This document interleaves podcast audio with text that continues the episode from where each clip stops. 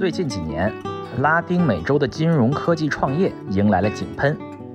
这一期我们来聊一聊拉美的支付革命，讲一讲为什么到现在拉美还是现金社会，什么样的契机让他们可以进入移动支付社会。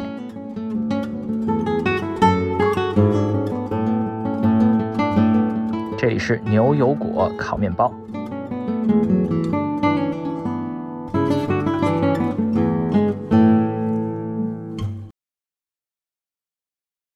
大家好，我是斯图亚特，我是 Wendy。今天我们有幸请到了 UIUC 大学的博士戚善祥来给我们讲一讲 CPU 设计。CPU 设计，CPU 可以。好，刚才开个玩笑啊 今天我们有幸请到了理亏豆的创始人戚善祥戚总来给我们聊一聊拉丁美洲的金融支付是怎么回事儿。Hello 欢迎。欢迎欢迎 Hello Hello 啊，感谢司徒老师，感谢 Windy 邀请啊，很荣幸来播客，给大家分享一下拉美的之父。啊，对，拉美之父啊，拉丁美洲这个大家学地理时候学过啊，这个是中美洲和南美洲啊，就是美洲大陆除了美国和加拿大都是拉丁美洲啊，这个说法对吗？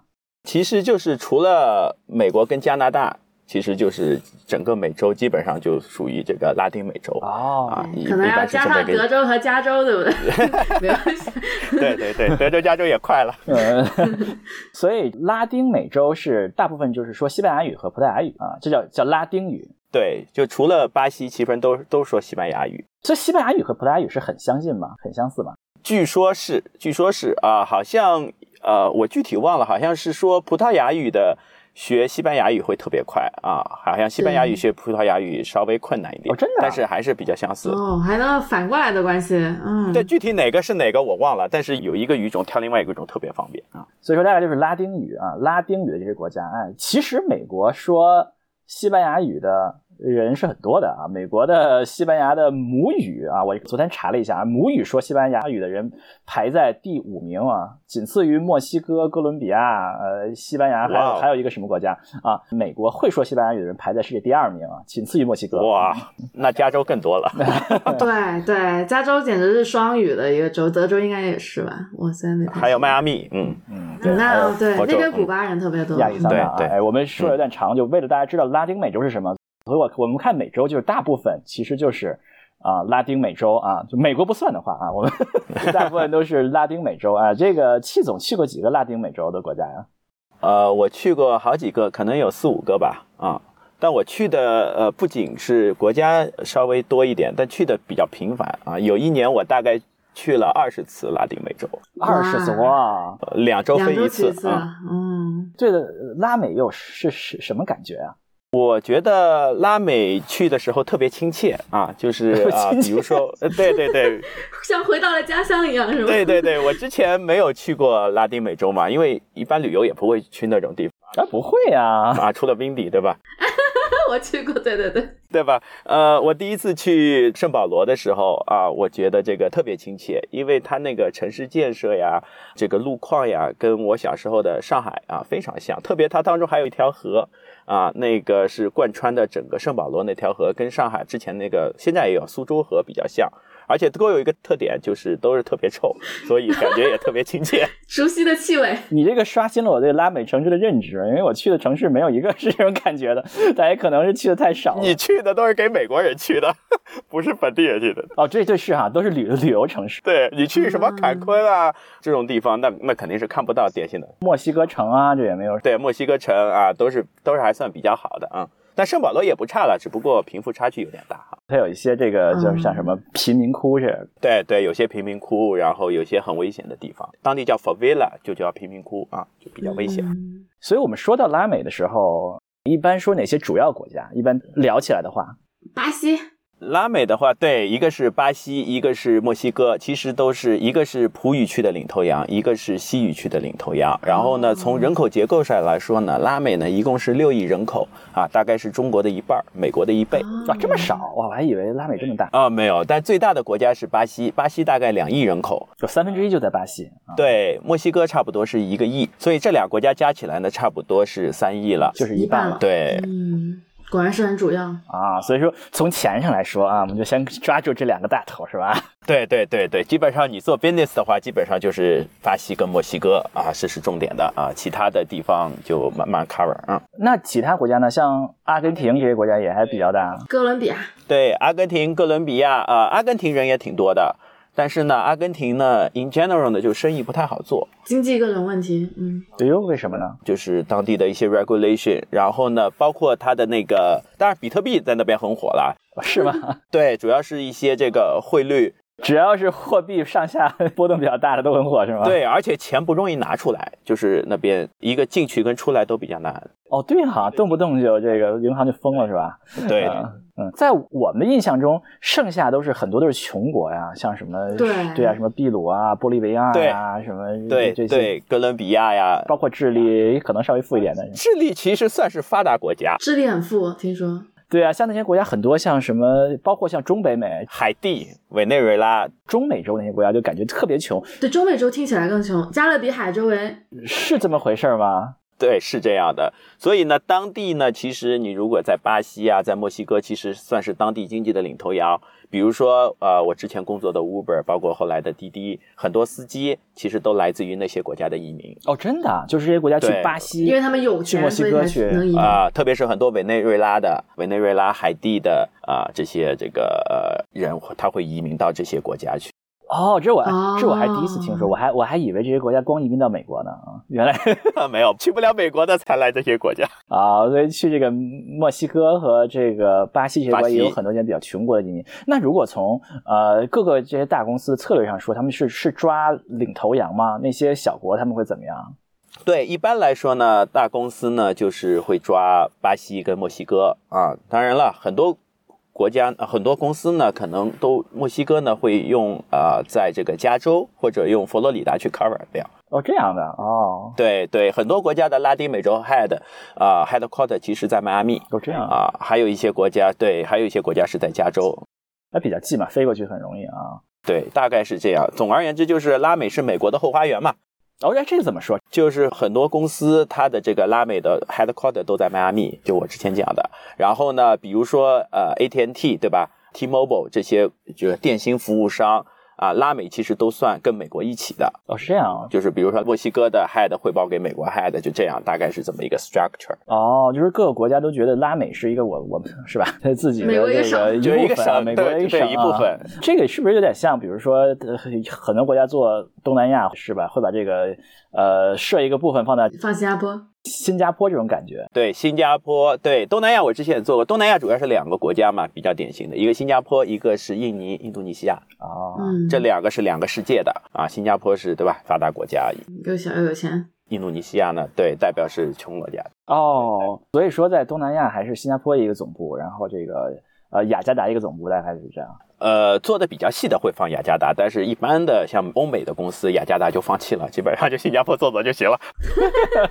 好了，就是说回拉丁美洲，我们以前说拉美是美国后院，经常有有那种这种政治的感觉啊，就是那种美国要抓紧它，什么胡萝卜大棒，对拉丁美洲啊，什么又是吧？这种对对对，其实也是了，嗯。香蕉共和国呀，又是委内瑞拉的那种什么制裁啊，这种，对这个有关系吗？跟政治有关系吗？还是完完全全就是一个文化上的一个附属？呃，我觉得都有。就比如说，你去巴西的一个 shopping mall 里面，你会看到很多变形金刚啊，然后很多美国的快餐店啊，就这个 Burger King 对吧？对啊，Pizza Hut，然后你去做那个巴西的 Uber 对吧？司机听的都是美国音乐，虽然他一句英文都不会说，哦真的吗嗯文化输出，这个文化还是非常强。我还以为说美美国人都听的是拉丁音乐吗。但美美国人开始听拉丁歌，对吧？呃，拉拉丁对人没听美国歌啊，这个其实还是非常普遍的现象啊。哦，所以说了解拉美，这个美国还是一个非常好的一个入口。嗯，我们说完了拉丁美洲啊，说了很长时间。我们刚刚是回到我们的主题啊，拉丁美洲的这个支付啊，拉丁美洲都怎么支付啊？现金啊，啊，现金呢、就是我我们我们去这个干什么都掏出一把票子来，咔咔咔咔给你数着啊？对对，它没有信用卡或者像支付宝、微信支付之类的这种竞品。呃，现在正在慢慢发展。呃，我举个例子吧，就是气总在给他们发展是吧？对对，没有没有没有，我们的一个使命啊，是是想去现金化了。我举个例子啊，比如说这个 Uber 对吧？Uber 是一个比较 standard 的 service，就是在全球、对吧，也是个标准的服务。就是优步啊，对，优步优步。那打优步的人呢，在每个国家基本上都是还是算是挺有钱的，对吧？因为你嗯穷人不会打优步嘛，穷人就坐公交车去了，或坐地铁，对吧？公共交通。那在拉美也是，那不管是优步，包括后来的滴滴，对吧？滴滴在拉美也有业务啊。这个平台上面百分之七八十的这个单子都是现金单。哦，真的，就是你最后去给司机现金，哪怕是有钱人，他都对，哪怕是有钱人，那他不会说我没有零钱吗？一般不会啊，就是说啊、特别有钱的你，回想几十年前的中国，没有啊，你去哪儿打出租车，他都会说我没钱呀。对，特别有钱的他会绑信用卡啊，国际信用卡、嗯 Visa、Master 别有钱。但是呢不太多啊，百分之七八十的用户还是付现金，哪怕是优步跟滴滴，对吧？啊，就是打车的都算是有钱人吧，哦，打车就都会付现金，那去商店买东西都都是付付现金了。那更多了嘛，对啊，那更多了、哦就是啊，是所以那是是现金社会啊。哇，这还是听上去还还是挺长见识的啊！那我们回顾一下，比如说在我们比较熟悉的环境，像中国啊和美国是怎么支付啊？因为中国人对美国也很熟悉啊。就是 呃，中国大家就基本上都是属于扫码是吧？就支付宝或者是微信支付扫码去支付，哎，扫码后面是一个其实是一个账号是吧？其实是一个账号，是一个微信或者是支付宝阿里巴巴给你管理。在美国，对大家是大部分使用的是信用卡是刷卡吧是不是？信用卡对信用卡或者是有的是一些借记卡，但是通常是信用卡为主。信用卡，对，那为什么这两件事情好像听上去很容易的一件事情，在拉美没有发展起来呢？对，呃，里面有一个关键点，就是说拉美的银行其实是就是银行设施是比较差的，或者银行的服务也是比较差的。呃，因为之前呢，就最早以前拉美银行主要服务有钱人，特别是那些毒贩子，但现在肯定没有啦。但是呢，拉美的银行你去看他们财报，比如说巴西最大的银行叫伊塔五，它的利润率是全世界最高的。啊哦这样银行的利润率最高，并不是说它服务多好，对吧？就是因为它收费太多了。哦，它是靠收费的哦这个利润的是吧？啊，它不是靠什么放贷啊这种。呃，放贷也有，但是它各种不合理的收费也特别多，对，服务费很高。呃，我举个例子，比如说拉美啊、我在比如说我在这个呃圣保罗的一个区，比如说东区，对吧？啊，东边的一个区，呃我办了一张银行卡，然后我丢了，然后我把跑到西区的这个营业部门，我要重新办理，或者我要重重置密码，他不受理的，你要还跑去东区，或者你还得交一大笔钱，哦，这样的，就是你还就不能跨区都不行的。，对，它的服务是特别差的。其实十几年前中国也这哎，样，中国现在我觉得现在不会了。中国银行也有些问题啊，什么都要持本人身份证到柜台办理吗，现在也是吗？但我我记得确实同样是工行，你在这里，你在这个支行办的，你去另外一个支行做一些业务，他会给你们找很多麻烦。以前也是这样，是的是的后来变了。对现在虽然需要持本什么都需要持本身份证到柜台办理，但是可以去哪个 哪个柜台都可以，是吧？对，他以前可能就不联网，所以很多东西很难，搞。所以他这个银行设备都比较旧，然后呢、嗯也也不打通，然后呢，当然服务也不好了，因为拉美因为安全问题嘛，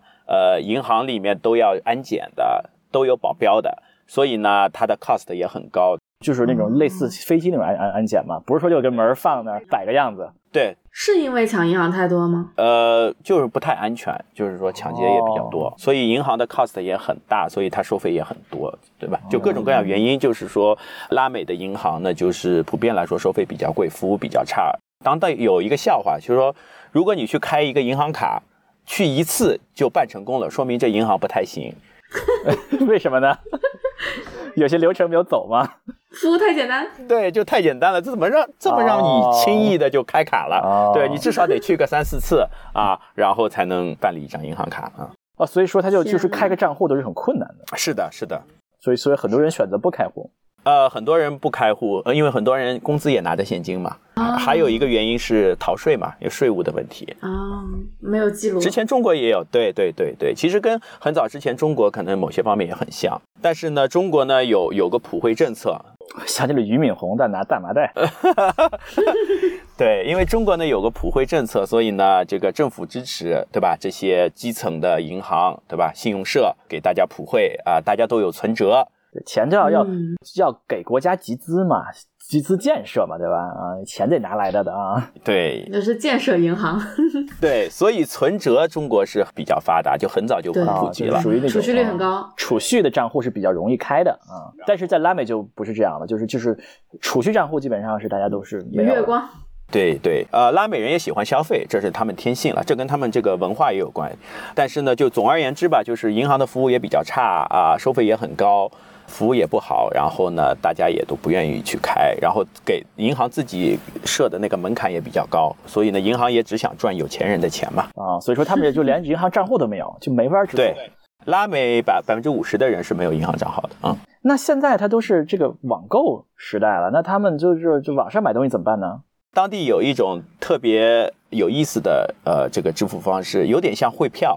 在巴西呢叫 Boleto，在其他各个地方可能有差不多的名字。它是这样，比如你去亚马逊买东西，点点点点点，鼠标点到最后一步，它给你一个可能都不叫二维码，就叫一个条形码的一个东西。嗯，然后呢，你要么把这张东西给打印出来，你要么就是用手机拍一张照，对吧？把这个条形码拍好照，然后呢，你去你楼下的便利店或者是邮局啊，然后呢，你给对，然后你把这个条形码给他，然后你把现金给他，然后呢，他会大概可能过一到三天之内会通知亚马逊，嘿，对吧？这个人，比如说齐善祥，这笔钱已经付了，你可以发货了。然后呢，他再发货啊哦这样，的这个是对哦，这个是他们最主流的一个支付方式啊。支付宝前身啊，这个但是本地化的、呃，offline 的线下支付宝，嗯，对，那要交电话话费这种怎么办呢？要比如说电话话费、电费啊也是这么。交吗？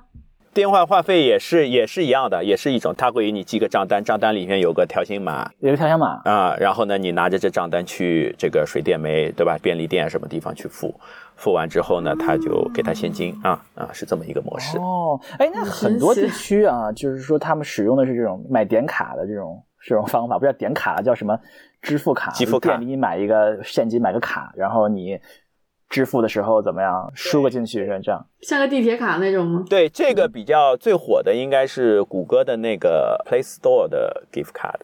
哦，那它会有吗？就拉美也会有这种吗？这种你去买一个卡，然后你就可以用。相当于存钱在那卡里面，像那张卡相当于储蓄卡。有啊有啊，就是很多人买这个主要是打游戏，因为比如说谷歌它在拉美支持的不太好，它只支持这个 Visa、Mastercard，对吧？啊，嗯就是线上的支付，呃，当地的一些卡卡种啊，它也不怎么支持，然后有卡的人也比较少，那大量的人就去线下去买 gift card 啊，对，但那为什么没有用这些卡？比如说去你去亚马逊买东西啊，或者说你去网上呃购物啊交电话费啊，不能用这种卡付吗？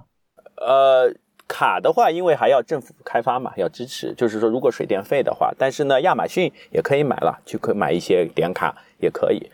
哦，亚亚马逊也可以买点卡啊。对，亚马逊也有点卡，但是呢，一个呢，就是说，大部分人还是比较习惯这种方式，因为他可能一个月对吧，或者一一周攒了好几张单子啊，一次去付掉了、啊，对他来说其实也还 OK 啊啊。哦，那他会说，那我们既然有这种卡，那他不会从这个卡上发展出这个什么支付啊？新的支付方式对呀、你弄一个啊，你弄一个应用啊，上面把那个钱你可以查一查，然后你可以加，你可以怎么样的？这对这个呢，就是现在正在很多公司也在做了啊，包括我们公司对吧，也在做。然后呢，就一步步来嘛。这个就因为当地百分之五十的人没有银行卡，连基础的银行卡都没有，所以要一步一步的推进。就是呃，在这个对这个也需要资本的推动嘛。嗯，要烧钱把它做起来。对的，嗯对的，对的啊。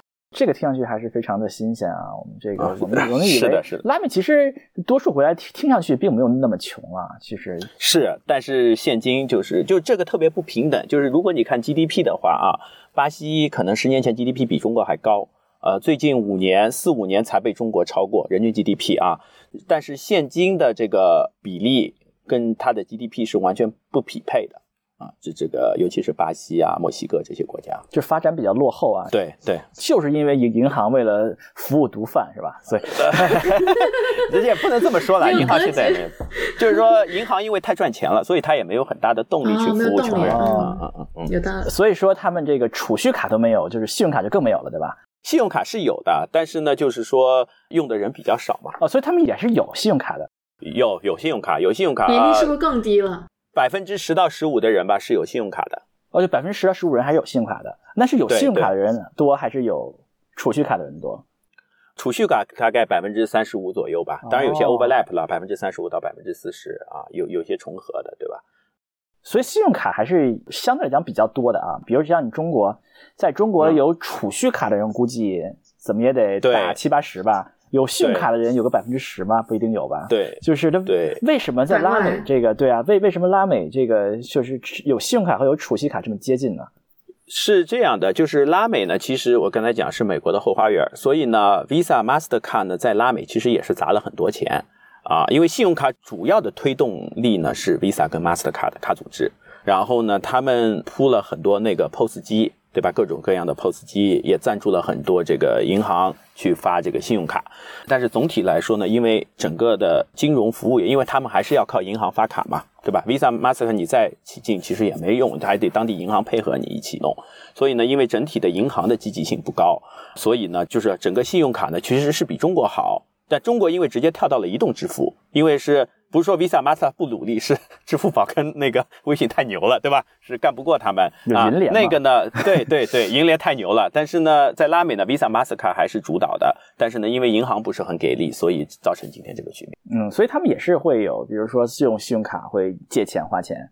啊、有有有，跟美国一样，但是就是一小部分人吧，十到十五的有钱人，嗯哦，所以说还是有钱人借钱，有钱人信用卡嘛，没钱人谁给你信用卡呀？哦，都对带都带不出来对吧？原来是这样，这个听上去好像，比如说扫码支付这件事，比如在中国已经这么流行了，对对吧？这么非常好做的一件事事情了，对吧？对有很多国家就很多公司试试图在非洲都要做这样的事儿，那为什么在在拉美好好像就没有人做一下？拉美人也不穷啊，墨西哥和这个巴西也都是吧？对他为什么不能够就开一个支付宝账号，存一点钱进去，然后完了去扫码支付呢？这里面有几个环节啊。首先呢，支付宝也是建立在这个祖国强大的银行体系上面的，对吧？啊，有道理，你的钱要转进去。你开支付宝，你是需要一张银行卡的，对吧？你没银行卡，哎，你现在不是支付宝不是工资就直接进支付宝了吗？但是也是先打到你的银行卡，再自动转进去的吧？我理解是这样。哦，真的啊？我没有银行卡是开不了支付宝的。哦，是是这样的吗？对，支付宝你首先需要一张银行卡，啊，这是你的整个的基础，然后通过快捷支付啊，通过这种对吧啊网网银啊什么的，把这张卡绑到你的钱包里面，然后你才可以享受它的服务，对吧？什么余额宝啊、转账啊这些工资啊什么的。但是拉美没有这个基础，因为一半人都没有银行卡啊，你得先解决银行卡这个问题。然后再推出这个移动支付，所以呢，拉美呢其实可以说机会很大，也可以说这个道路还很长啊。很显著，应该比中美还是慢了一大截吧？哦，听上去这个拉美人并没有什么动力做这些事情，因为这个现在是啊，国际竞争这么这么激烈啊，科技啊、日新月异，对吧？为什么他们没有没有这些公司啊，出一个某某某公司啊做这件事儿呢？呃，其实现在很多公司在看了，比如拉美现在最值钱的呃创业公司 startup 叫 New Bank，New Bank 就是一个在红杉的哥伦比亚人，然后看到了这个机会，啊、美国红杉吧，应该是一个哥伦比亚人，然后去巴西做了一个这么一个事儿，他就就是想解解决这个问题。哦，那他他做的什么是？New Bank，N U Bank，对，NU Bank New New 在这个呃西语或普语里面，大概的意思就是说是裸的意思，就是 New Bank 的意思什么意思？就是说它什么费用都是透明的。其实它其实是这是它的标榜的一个特点，所以用来吸引人。可可见就是传统银行这个乱收费的现象还是特别严重的。他主要做什么业务？他就是也是开储蓄账户吗？它现在也不是，它现在最主要的业务是发信用卡，所以他发了好好好多张信用卡。但是呢，他现在因为拉美市场还是很大的嘛，他主打的是年轻一代的第一张信用卡，或者是第二张信用卡，或者是主力的信用卡啊。哦，他是做信用卡的，他就是需要相当于和这个 Visa、Mastercard 的要竞争一下竞。争呃，也没有竞争吧，他是会发 Visa 或 Mastercard 的信用卡。啊，会发 Visa、Mastercard 的，就是说你就不去银行申请对，跟他来申请。，用手机就可以。哦，真的用手机就可以。对，用手机也可以，这已经很大的进步。然后它有二十四小时的客服，它的收费都是很透明的，这已经足够它吸引足够多的用户了。哦，那这个银行没有觉得是对他来讲是个竞争啊，倒逼一下银行改革吧？银行也觉得呀，所以银行现在也很着急呀，就是银行也出各种各样的政策。但是因为银行呢都是百年企业，呃，所以呢，就是在创新啊，在迭代方面还是不如创业公司嘛。嗯，尤其是拉美人，普遍来说还是比较懒的，相对来说特别懒。我们稍微的捋一下历史啊，我们中国的移动支付历史是怎么做起来的？当年？呃，中国，但是我不是那么了解啊。我感觉是中国呢，可能先有存折，对吧？就我刚才讲的存折这一部分关键。对，然后呢，当年呢，应该是支付宝做了一件事情，就是把各个银行给连起来，对吧？否则呢，你还用一个那个 U 盘，记不记得？最早你还得用个 U 盘。网上银行对网银，每家每家都 U 盘都不一样，对吧？还不互通的。对吧？所以呢，支付宝干了一件事情呢，应该是呃，应该压了一些金额，或者是做了一些集成吧，把这个网上银行给都集成起来，对吧？所有的银行你都能绑上支付宝啊，然后互相转，对，所谓的快捷支付，所以它就成了一个中心了啊，成了一个枢纽了。对，它就是一个中心了，然后所有的钱都可以过来，然后呢，它又借着这个淘宝网，你要淘宝购物，你必须要用支付宝。你用支付宝必须要绑卡哦，它是强迫你先有一个支付宝的账号。对，差不多是这么一个概念，因为也需要嘛，因为支付宝一开始还做一个担保人的角色嘛，有点像 PayPal，对吧？否则卖家买家怎么建立信任呢？哦，这是支付宝路线啊，微微信路线就是抢红包是吧？是对，微信其实在快捷支付这边，我理解是。赚了很多支付宝的便宜，就支付宝把这个道路都打通了，然后微信就复用一下，那对他来说只要获客就行，所以他赞助了红包、火车票、滴滴打车，对吧？各种什么，包括京东啊，把把这个生态给建起来了，它就相当于是一个竞争关系了，相当于它就抢一下这个支付宝的用户，抢来就对，而且呢，快捷支付呢不用教育了，对，用户也教育好了，然后这个基础设施也建好了。所以说，这个路线相当于先是有一个比较好的储蓄的一个基础设施，然后对有支付宝来把它啊把钱能够互通起来，然后对在那个时候对它还不是管制那么严的时候，它可以搞一些创新，是吧？给你对，然后打通线上线下，然后还要强迫你在淘宝上用，是吧？让每个人有个账号。对，然后他再推线下，对吧？餐馆里啊什么的，比如扫码打折呀，什么这这这这些打车呀，对吧？用微信打折呀，就这些，然后慢慢就起来了啊。相对来说，它已经跳过了这个相当于用卡支付的这个阶段，对，直接就从账户到支付了啊。对。那我们说到美国，我们都生活在美美国啊，比较熟悉的一点就是美国。就一直还是一个信用卡社会，对吧？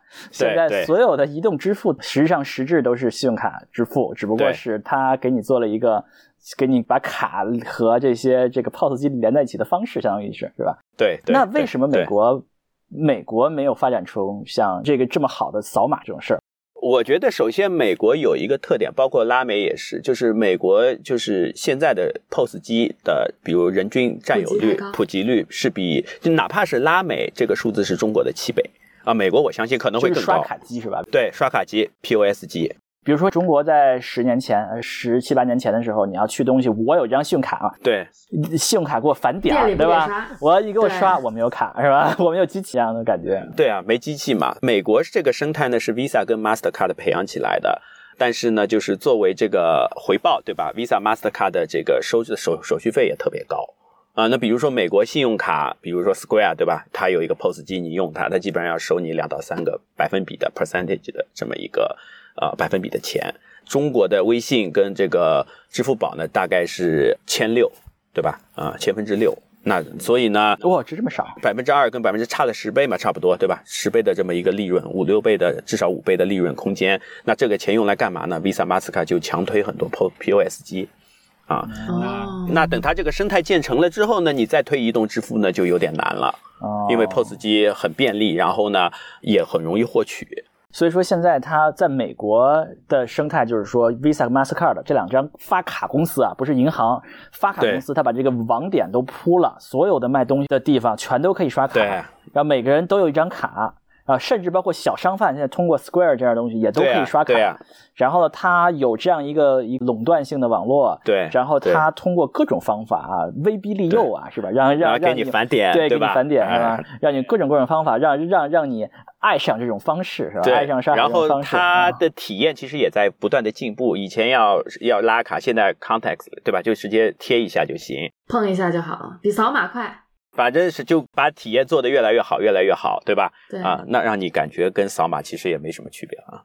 哎，说起这个，我突然想起来，我们今年去 Reno 这个地方，我拿这个手机 Apple Pay 扫了一次码，然后售货员说：“哦，我不知道手机还可以支付。What？我都已经用了好几”年我了。说还有这样的，哦，我们互相都像看动物一样看着对方。完了，跑题了啊！我看看来这移动支付在美国也不是那么普及。对，嗯这还是新鲜事物嘛，就还是需要资本的力量在后面推。对啊对对，嗯那那个需要铺开也挺久的。这今年明显能够感觉到很多地方都能够直接滴一下就可以了。然后那个玩意儿，我觉得其实比二维码好。二维码有时候要求你手机必须联网，那个没网的也能用，哦，那个肯定，我觉得是比二维码要这个从体验上是好的啊。讨厌太多了。对，嗯，对，而且呢，这是一个生态。你美国呢，你光去掉卡没用，对吧？你得把钱包都去了。就中国是不带钱包了啊，身份证啊、驾照啊这些东西都可以在手机里面。都电子化。你你得跟这个配合起来，否则大家还带个钱包，里面有卡，多带两张卡又有什么关系呢？嗯，啊，不过说这个对于就是商家也不一定啊。中国你打一张二维码就可以，甚甚至你拿手 画一个那个直接屏幕画一个就可以可以支付了，是吧？那就美国必须得买一个 Square 是吧？搞个 Square 是是是，但是呢，他搞 Square 呢，可能有补贴，对，他可能也便宜。对吧？有可能有一些呃，有一些贷款，对吧？反正是有一些好处在里面的啊。嗯，就是威逼利诱你，就是让让你走这条道路。对对对，好了，我们扯得有点远了。我们说中国、说美国的目的是说回拉美啊。拉美的这个道路，走中国道路和走美国道路都可以走通吗？还是说有什么困难？还是都走动都不行。呃，我觉得拉美现在是在一个呃十字路口，就是说、呃都有机会。但是呢，嗯拉美呢，首先先解决一个问题，就不管中国道路还是美国道路，你首先得先把那百分之五十的人变成银行用户，对吧？所谓 bank 的用户，先得让他们有银行账户。对，这个是基础。他可以跳过银行吗？呃，跳不过是吗？你可以尝试一下比特币啊，这就为什么对吧全世界比特币最合法的在一个国家啊，萨尔瓦多吧，啊，也是拉美国家。哦，哦，对，但是呢，这个呢，就是金融呢，一般都是国家强制监管的。对，这个风险比较大，突然出个法令啊，公司就垮了。对，所以呢，一般来说呢，就是首先得走这一步啊，先把银行账号体系给建设完，不管是信用卡还是储蓄啊，你得跟银行连起来。对，然后再看下一步。那是不是不能用原有的银行体系呢？就是必须要有新的新型的银行。只能说是看各个国家的法规制度了。那哦比如说，那银行那，其实最麻烦的一件事呢，就所谓的 KYC，叫 Know Your Client，就是相当于做背景调查一样，对吧？你要对这个人的资质进行验证，然后看一下能不能把这个流程给优化。所以呢，这也是最近很多公司在做的一件事情，就是根据这个条款，对吧？根据这个呃监管，把这个流程体验做好啊，服务做好。那这样呢，更多的人就愿意去开卡啊，这是这么一个逻辑。嗯，那这相当于就是您您刚才说 New Bank 就是做这件事儿的是吧？呃，就是开卡的。New Bank 主打的呢，其实也不是开银行卡，它主要的还是信用卡，这是它现在做的事情。因为也并不一定所有人都能就是真正的申请到信用卡是吧？信用不一定行，对它有一个 White List，对，嗯，所以我们要我我们要把这个整个拉美支付都搞定的话，我们还要搞那些申请不下来，他的信用申请不下信用卡的这些人，能够让他也能和银行连起来。那这事情怎么做到呢？这个有各种各样方法了，比如说这个呃，我们之前在滴滴对吧做的事情，就是说我们给每个司机发一张银行卡，呃，通过跟这个银行合作，然后呢把这个银行的这个申请的流程放到线上，通过 APP，大概在二十秒或三十秒之内就能够。假设你是个好人哈，就是没没什么问题的好人，那基本上就是二三十秒之内就可以给你开一张银行卡。哦，这这么厉害？那他有什么像什么公共的这些资料啊，或者是信用记录啊这种，他能够做决定的吗？还是说所有人就都可以？对，是有一些服务你要去打通啊，因为很多服务呢可能还不在线上，但是呢，银行卡呢相对来说风险比较小，因为不是信用卡。信用卡呢，你要可能要查一下信用信用分儿。那拉美还没有信用分儿，它有一个黑名单，对吧？政府可能有两三个机构有个黑名单，你得去查一查。但是呢，就是说，呃，银行卡呢稍微风险小一点，但是呢，你要核对一些证件呀。包括人脸识别呀，这以前这些事情呢，包括上上传一些文档啊，以前这些呢，你需要跑到本地银行去干，因为银行也没有这个技术能力。现在呢，互联网、手机发展了，给这个新兴的 FinTech 企业带来这些机会，嗯可以把这个流程给简化，然后体验做好，然后更多的人愿意来用。哦，那这个很厉害，这个在中国也做不到，对吧？中国基本上银行开户是要到本人拿持本人身份证到柜台开的，对吧？对，有可能吧。中国现在我不是很清楚，好久没回国。嗯，在拉美怎么能够就是你在网上，你是把是吧？比如说你你拿手机对着证件照个照片吗？还是怎么样？对人脸啊，你怎么证件啊证明你是你呢？对，照片呀，然后呢，上传文件呀，然后呢，人脸呐，反正用各种各样技术手段吧，能把这个呃这个门槛给降低。啊，美国现在也有啊，比如你那个很火的 China Bank，对吧？就美国那个最火的那个 China Bank，它也是通过远程可以开卡。比如说那个 Capital One，对吧？它也是可以远程的给你开。美国开户好像一般远程都可以吧？哎，也可能不知道，也不一定都可以。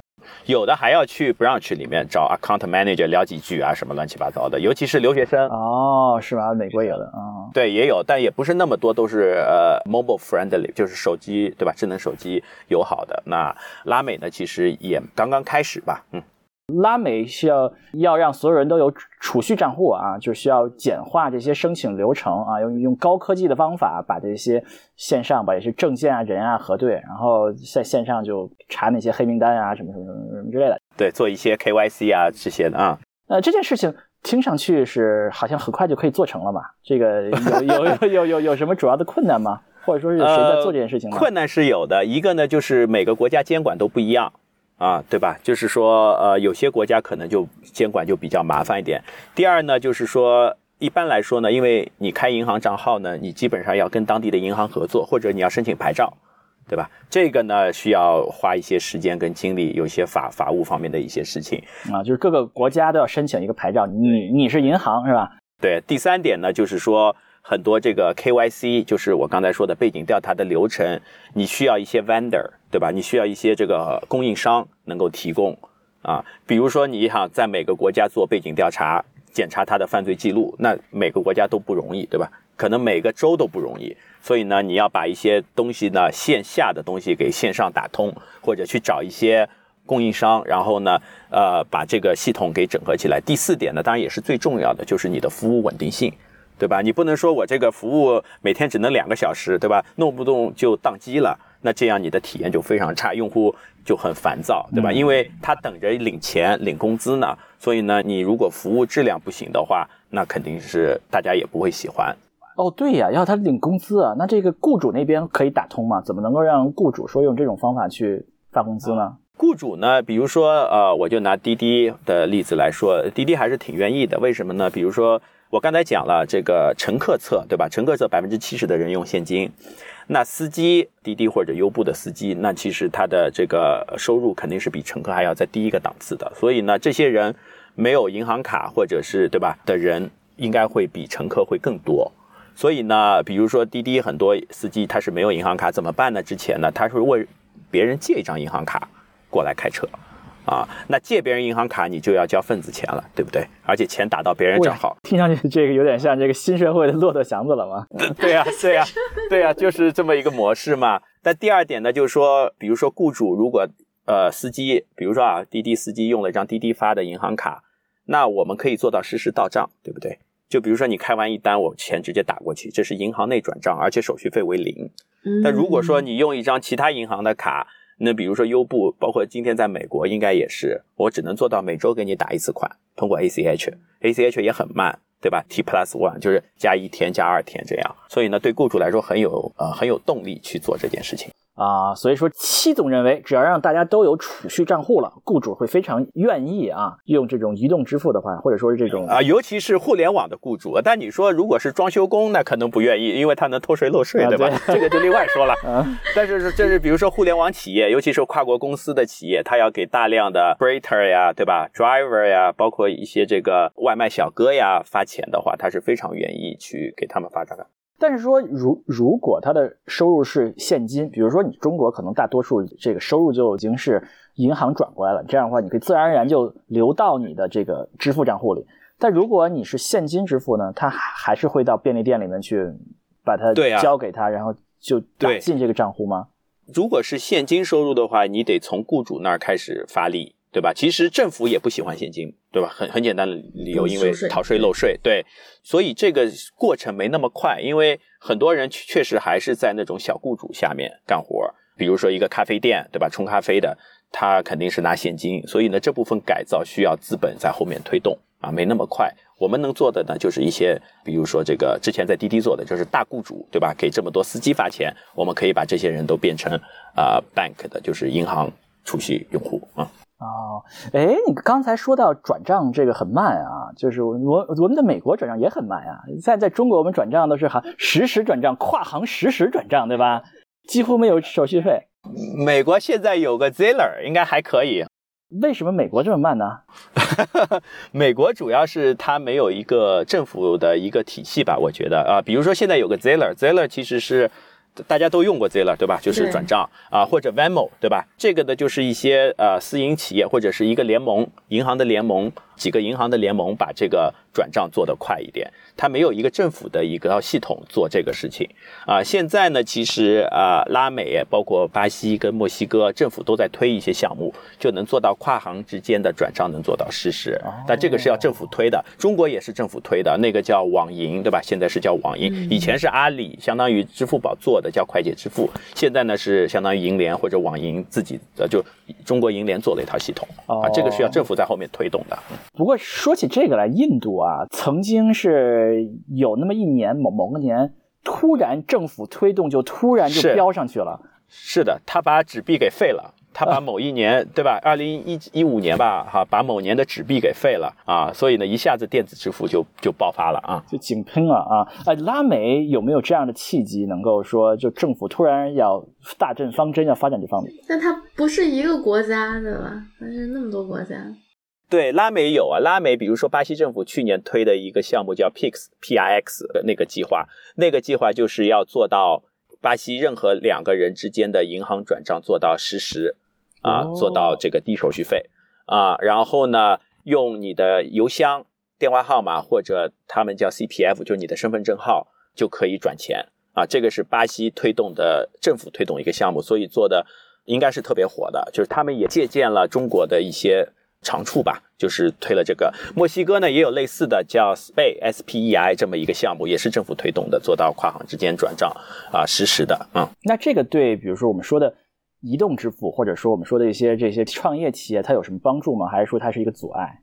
这个帮助大了，因为有了这个之后呢，其实你线上线下推广所谓的移动支付啊，或者是电子支付，其实就很很方便了。比如说你亚马逊买东西，对吧？但前提是你得有一个储蓄账号，对吧？你有储蓄账号之后，你去亚马逊点点点点到最后一步，亚马逊给你给一个二维码或者怎么样，你用手机一扫码，然后呢，从你的银行 APP 里面直接钱就过去了，然后亚马逊就能实时的拿到你的款项 notification，对吧？然后就可以给你发货了。所以说，实际这个支付是可以通过就是转账的方式就直接支付过去了。对，实时的。但这个项目呢，就是其实搞的呢，就是 Visa 跟 Mastercard 比较紧张啊，因为比如说每一单，比如说你亚马逊买个东西，如果通过信用卡付一百块的东西，亚马逊就商家吧，可能要付给这个卡组织或者这个网络百分之二到三的利润，哇，拉美也是这么高的？呃，拉美可能还更高。哦，真的啊？对啊，呃，一什么事情一走 Visa 跟 Mastercard 基本就两到三个点就没了 嗯啊。但是呢，如果走这条政府的这个公共网络，那可能它的手续费就非常非常便宜。所以亚马逊就非常高兴是吧？希望你做这个。呃，亚马逊就所有的商家 merchant 应该都是非常高兴的，欢迎这套系统，而且是实时到账。你如果在巴西收一笔 Visa 或 Mastercard 的信用卡，你的账期是三十天，啊就，三十天之后你才能拿到钱。这么久，除非你想早拿到钱，你再做一个小贷款。对哦，，这样的哇、啊，是美国其实也有账期了，但美国我不清楚，可能也得有三到七天的账期。啊。哦，所以说这是一个也是政府，比如比如巴西政府和墨西哥政府也是为了这些为了这些 新的企业铺平了道路啊，就是。呃，不是主要为新企业，主要还是为了他们这个大量的现金用户。啊，收点税。让这个整个的这个金融基础设施更现代化，是吧？是的，是的，这样呢，他们税收啊各方面啊都可以管理的更好。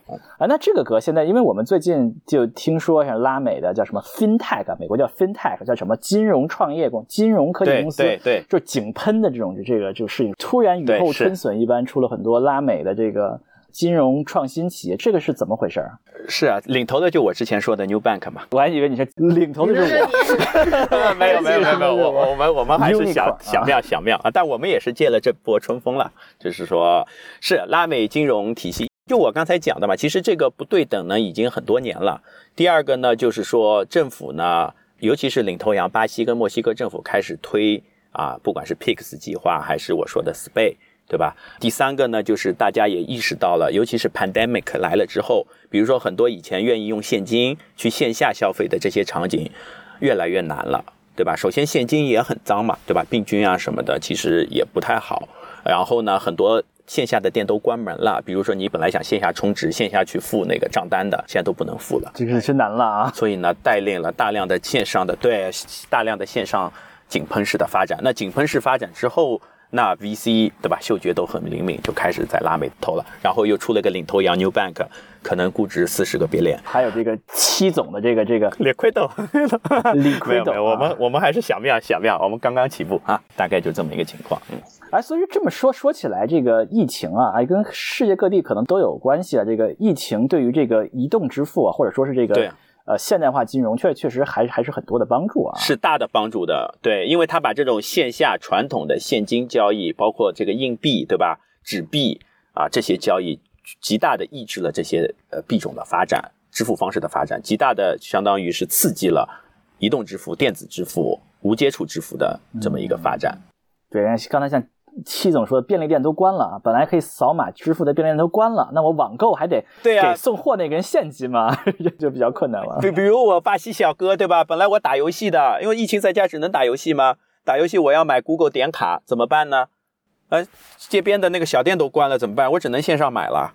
嗯，对，这就需求就就强制就挪过来了，但一旦用过了就回不去了，对不对？对，一旦线上买了觉得好方便，就不会再去线下便利店了。嗯，刚才这个戚总讲了很多，呃，当年在滴滴时候的故事啊。那戚总应该在滴滴时候也和拉美人打过很多交道啊。那他们的人在那儿做生意，一般总的一个是个什么感觉？就拉美普遍来说呢，就是勤快的人不太多啊。因为呢，这个尤其巴西这块土地啊，你看巴西的历史，他们这块土地呢，从来没有自然灾害啊。你见过哪个大地震在巴西啊？没有。哪个大海啸在巴西也没有。对吧？自然灾害几乎是没有的那块土地，然后呢，那块土地也非常的肥沃，对吧？盛产什么各种各样的农作物。第三呢，那块土地也没有战争，啊，巴西好像历史上，当然我可以去考证一下，就是说巴西据说历史上最大一次战争死了二十个学生。啊，我前段时间还看报道说，巴西从来没有打过内战，对吧？太幸福快乐了。对，但是呢，巴西有他们自己的问题，比如说他们非常腐败，对吧？政府非常腐败，然后呢？抢劫呀，特别不安全，对吧？这个确实是。那总体来说呢，所以呢，之前我们比如滴滴也开过一次裸心会呢，因为裸心会是什么意思？座谈会嘛，就类似于中国共产党那个组织生活这感觉吧？对对对，类似这种，就是 HR 组织的吧，政委组织的，呃，这个裸心会，大家是吗？就是大家畅聊，对，大家就是批评跟自我批评嘛，自我批评啊，夸奖和自我夸奖是吧？表扬自我表扬啊，就是就是这么一套东西啊。然后呢，我们还专门找了一个场地，找了一些公司团建公司，然后过来帮助大家，就是更好的描述自己自己眼中的对方。所以呢，我们一群这个中国的工程师啊，然后飞到巴西跟巴西人交流嘛，因为发现两边很难匹配。就比如说中国人的 style 对吧？九九六，中国人的工作方式 九九六，发现巴西人不给力对吧？啊，我这个大晚上陪你熬夜，那你也对吧？就是说或者进展比较慢之类的，九九六不干。对巴西人呢也觉得很很疑惑啊，我这大周末的对吧？我在休假呢，你为什么天天在那儿聘我对吧？就是说这个，所以呢这方面确实是有文化上的一个差异，跟美国是不是也有文化差异？我休假你也不要聘我，美国是在中间了，其实还好，其实硅谷还是挺勤奋的。对吧？所以呢，巴西确实是这样。巴西人也反思了，有一个巴西人讲的挺好的，他是一个日本裔，因为圣保罗是可能你们不知道，圣保罗是这个城市是世界上日裔最多的，除日本以外的城市。哦，真的吗？圣保罗呃，圣保罗可能是有一百万还是三百万日裔啊，大概是这样。所以圣保罗的苏式也特别好吃啊，寿司啊特别好吃，是这样。但扯远了。但是巴西人说呢，他们看了一下历史，对吧？觉得中国以前可牛了，对吧？尤其是唐朝时候，对吧？嗨，世界第一，对吧？那人家读历史嘛，那肯定第最先读的还是唐朝嘛。后来呢，就是说有一段时间中国不太行了，对吧？但是呢，中国以前他们说比罗马都大，这这个比罗马帝国都牛。所以呢，他说这个呃，他说中国人呢也一直有梦想，对吧？能能回到这个世界民族之巅，对吧？大家都非常有有股劲儿。但是呢，你说我们巴西人，他说这个巴西人，我刚才说了，因为这个是日本裔的，对吧？就是说巴西人往前数三代呢，其实都不是巴西人。嗯，移民。巴西呢，呃，原住的对原住民比较少，基本都是欧洲，包括日本啊，就移民过来，特别是二战的时候，一战、二战时候移民过来的。那这些他们的祖先为什么来到巴西呢？就是非常厌恶打仗，就是不想这个争强好胜啊，其实就是有有这么一个性格过来的。所以呢，他们不喜欢打仗啊，不喜欢通过，比如说美国也有啊，有个单词叫 war room，对吧？就是说，哎，我们搞个 war room，对吧？通过打仗解决问题。很多的商业词汇都是打仗词汇，什么战略、战术，什么 strategy，什么这种就全都是战争词汇啊。对，包括我们还跟他们交流这个毛选、毛泽东语录啊哇！你还跟他们交流切格瓦拉才对吧？对，但是呢，就是这套东西呢，其实巴西人觉得很怎么说，就是太血腥了，就他们不喜欢这些东西，所以呢，他们呢，他们把所有的关于战争啊、争强好胜这些。东西呢，都寄托在足球当中啊，只有在足球场上，他们才有争强好胜，非常的健康啊，非常健康。平时他们没有这种争强好胜的这么一个心，他们也不觉得巴西能，虽然是个大国，但是他们也从来不觉得巴西要站上民族之巅，对吧？是世界民族之林，这个他们也从来没觉得，没有那个历史啊，都是曾经认为自己在民族之间那些那些国家，认为他们站上，所以可以说他的整个的这个心态跟我们是完全不一样的。所以呢，这就为什么他们，对吧？他们现在是这么一个生活状态，对他们来说有好吃有好喝，对吧？呃，生活对，就是享受生活是最重要的一件事情，这是他们的价值观。嗯，所以这个在拉丁美洲这个国家，很多国家啊，大多数国家都有一些在种族上比较复杂，是吧？你说有是是有这个原住民啊，对，有有这些呃白人。就对比较殖民地人有中间那些名字叫叫什么名字的那个那些那些就是混血式的这种对对，还有这种亚裔是吧？对啊对。那他们这种比较复杂的这种种族关系，对于在那儿做生意啊，或者是在那儿啊呃这些金融这方面有没有什么带来什么特点没有？巴西也是个民族大熔炉嘛，但是呢，就是说呃，你从大的特点上说，我个人觉得拉美包括尤其是巴西。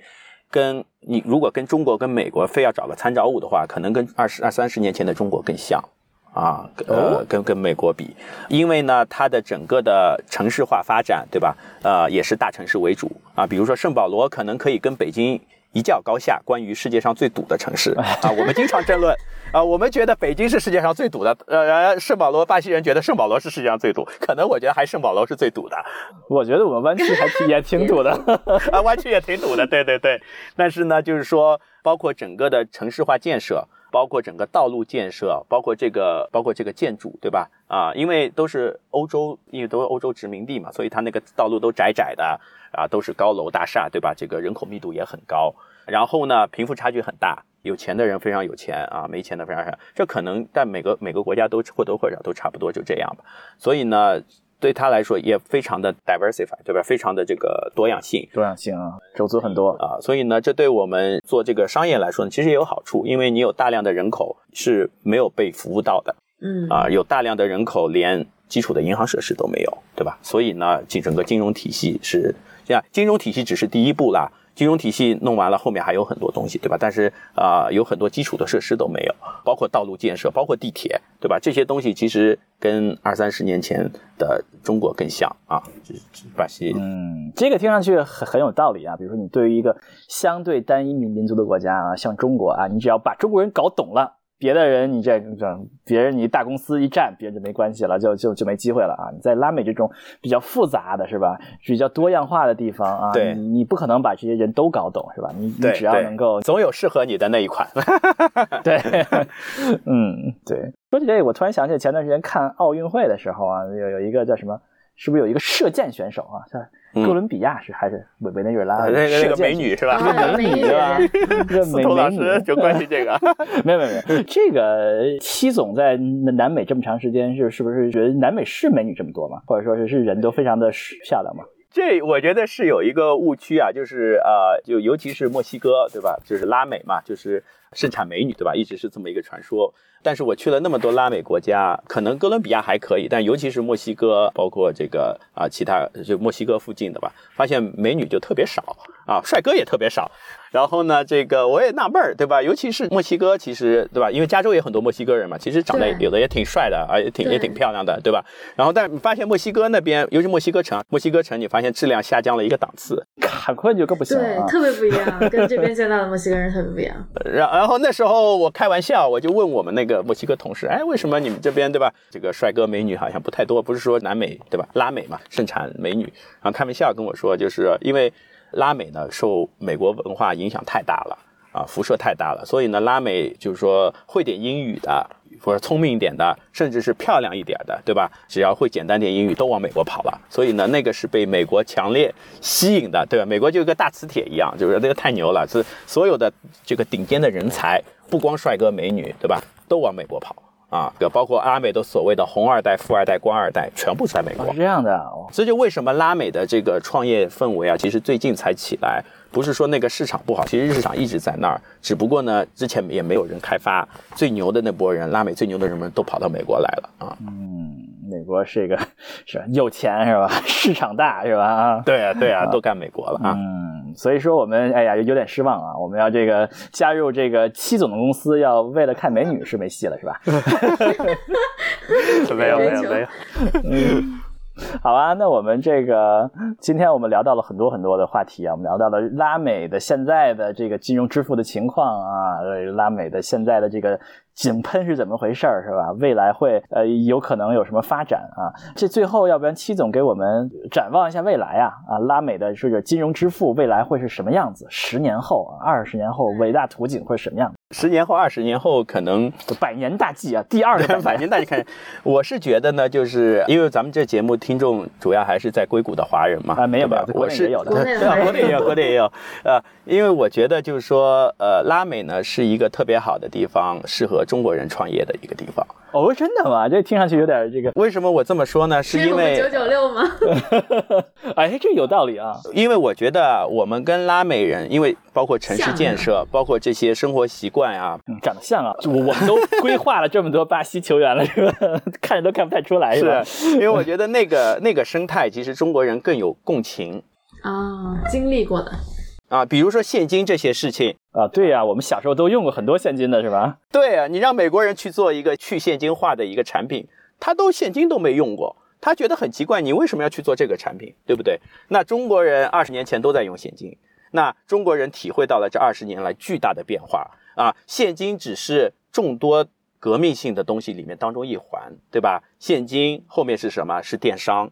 对吧？后面是什么？是一堆这个呃，包对外卖，对吧？包括这个团购这些这一一堆东西是在后面。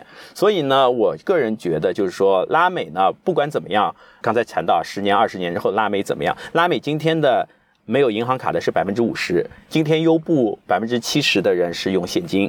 十年之后，其他我不敢说，但我敢打保票的是，这百分之五十一定会降到，比如说百分之二十以下。没有银行卡的人，呃，现金单优步今天的百分之七十，十年之后一定会降到，比如说百分之四十以下，这个是一定发生的。就不管拉美最终是走中国道路还是美国道路，不管是怎么样，因为这个社会是在发展的，政府是下了很大的决心，这么多 VC，这么多这个资本在后面推动，所以呢，啊、拉美一定是在未来的十年或者二十年，至少先从支付开始，包括移动互联网，会有一个大踏步的发展。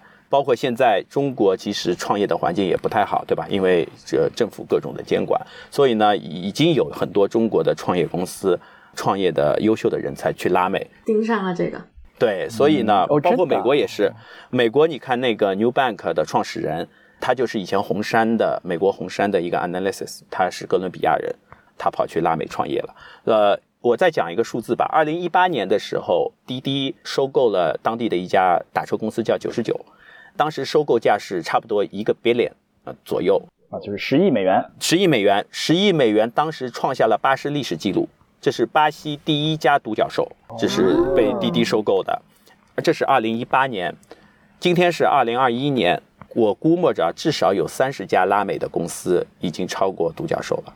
哦，所以说拉美的这个突然这个井喷了是吧？这个创业环境是井喷了。领头的是 New Bank，大概是三百亿美金，三百到四百亿美金啊、可能今年要上市，这是他们领头羊。所以呢，这就可以可见，就是最近几年的发展，在这个不管是中国资本、还美国资本，还是全球资本的推动下面，这个拉美，我觉得未来十年比起对吧其他地区，我觉得创业机会会更多。所以要去哪儿呢？要去拉美创业，要要去哪儿呢？要去巴西吗圣保罗还是住在加州就行了还是西墨西哥城？就是领头羊就是巴西跟墨西哥了，其实做哪个市场都可以了。那需要人去，比如说呃圣保罗吗？或者说是里约热内卢？就看你的产品了。如果你的产品是 to C 的话呢，那可以。而且呢，就是在加州创业有个好处呢，就是因为加州本身就有很多墨西哥人，所以呢，你可以招到很多墨西哥的人才，西语的人才，葡语的人才。那些比较漂亮的在在都在加州。所以大概是这么一个情况。对我还很想鼓励大家啦，就是我觉得尤其适合，不管是在中国还是在美国的呃华人吧，嗯我觉得可以看一下拉美的市场，说拉美市场而且、哦而且就有点像打游戏一样。比如说你打帝国时代，对吧？现在你已经可能中国、美国已经进步到了这个帝国时代了。你回头看你的石器时代啊，你就知道一步一步怎么做起来啊。你要先做支付，再做移动，再做物流，对吧？在做这个什么团购什么，在做拼多多，我太一步步一步步下来，对吧？就你已经知道这个 playbook 了，很多都可以借鉴的。哎，那这种你会觉得语言是一个比较大的问题吗？就语言文化，就跟他们的沟通怎么办呢？需要翻译吗？我觉得语言不是太大问题，因为我刚才讲了，因为我们在美国嘛，其实有个很大的优势，拉美很崇拜美国的。所以他们学英语很好。对，跟你打交道的拉美人，就是比较 educated，这个比较有文化水平的拉美人，都是说英语的哦，这样啊。然后他们也喜欢跟你说英语，嗯，因为他能练英语。呃 因为他觉得说英语特啊，别高大上对，对对，特别高大上，哦可以可以。对，所以他很喜欢跟啊、呃美国人打交道。反而呢，比如说我之前在滴滴作为一个中国公司去收购，其实滴滴中国的中国籍的高管，其实他们不太买账啊，是有一点这么一个因素在里面的。反而一个美国人，比如之前九九的那个 CEO 是个美国的白人啊，他们就特别买账啊。啊，就是说美国人，美国人对跟中国人做生意比拉美人对中国人生意还要更友好一些。对，对于拉美人崇崇拜美国人啊，啊，哦，特别崇拜美国人啊，一听美女美美国来的都特别羡慕啊。好，那我们这是这个七总说啊，拉美这个市场啊，广大天地大有所为啊。对对对，希望大家多去拉美看看啊，不管是旅游还是干嘛，去看看啊，我觉得还是挺震撼。尤其是像小时候在中国成长的，呃，跑到拉美就感觉就回到了童年啊，真的是这样子。我从来没这种感觉。啊 你不觉得墨西哥城的大街小巷跟这个？我同学说跟成都很像啊，我有一个朋友说，我觉得像的，我觉得像小时候的国内啊，有那种街边小摊什么的，好吃的特别多，嗯，对啊，呃，可能司徒是在这个皇城根长大，不一样。这个帝都的，对，还是感受不一样，嗯。没有这种市井气息啊，其实还是非常有市井气息的这些地方啊，大街小巷啊。可能拉美偏热吧，可能像中国南方多一些，北方可能气候不太一样。对对拉美对是这个，说起拉美就想到那个电影《Coco》是吧？叫什么？啊，Coco，对对对对，那个非常漂亮的城市啊。《寻梦环游记》对对对对对对对，基本上每个拉美的殖民地小城都是那个样子的，都是那个有一个教堂，有一个有一个公园，有一个什么地方啊？对，彩色的、梦幻的，对，包括周杰伦的歌，对吧？也是拉美嘛嗯马 Mojito Mojito，对对对。所以说，大家如果这看上了这个广大的市场啊，一种方法呢就是你自己去创业，另外一种方法呢就是加入七总的创业公司啊，这个这种理招不招亏斗啊，理亏斗啊，对对对，我们招人，我们招人啊，打过小广告啊，多谢司徒老师。你们招什么人？PM 工程师？可以发邮件啊，我们招工程师，招产品，反正都招吧，各种都招。正好是我们像这这个问题啊，就是你你如果做拉美这个是吧？做什么领域的是吧？什么人可以做拉美市场呢？呃，我觉得最缺的还是工程师了。其实包括拉美，最近很有另外一个很有意思的现象，稍微跑点题，就是我跟最近跟很多拉美的独角兽以上的 founder 在聊天，他们融了好多钱，但是招不到工程师，因为拉美本地没有好的工程师，好的工程师要么跑到美国了，要么去欧洲了，他们很想在硅谷也在招工程师。啊，哪怕稍微贵一点，但是他们也愿意招，因为他们融了好多钱，就是说明这个整个的，对吧？现在资本到位了，有钱了，对，但是呢，这个呃人员匹配就差一个工程师，人才很难，哎，对对，所以也希望大家能去拉美看看啊，因为其实机会还是非常好的。像我们公司其实从拉美招了蛮多工程师的，就是感觉好的拉美的工程师他们会愿意真的为愿意往美国跑。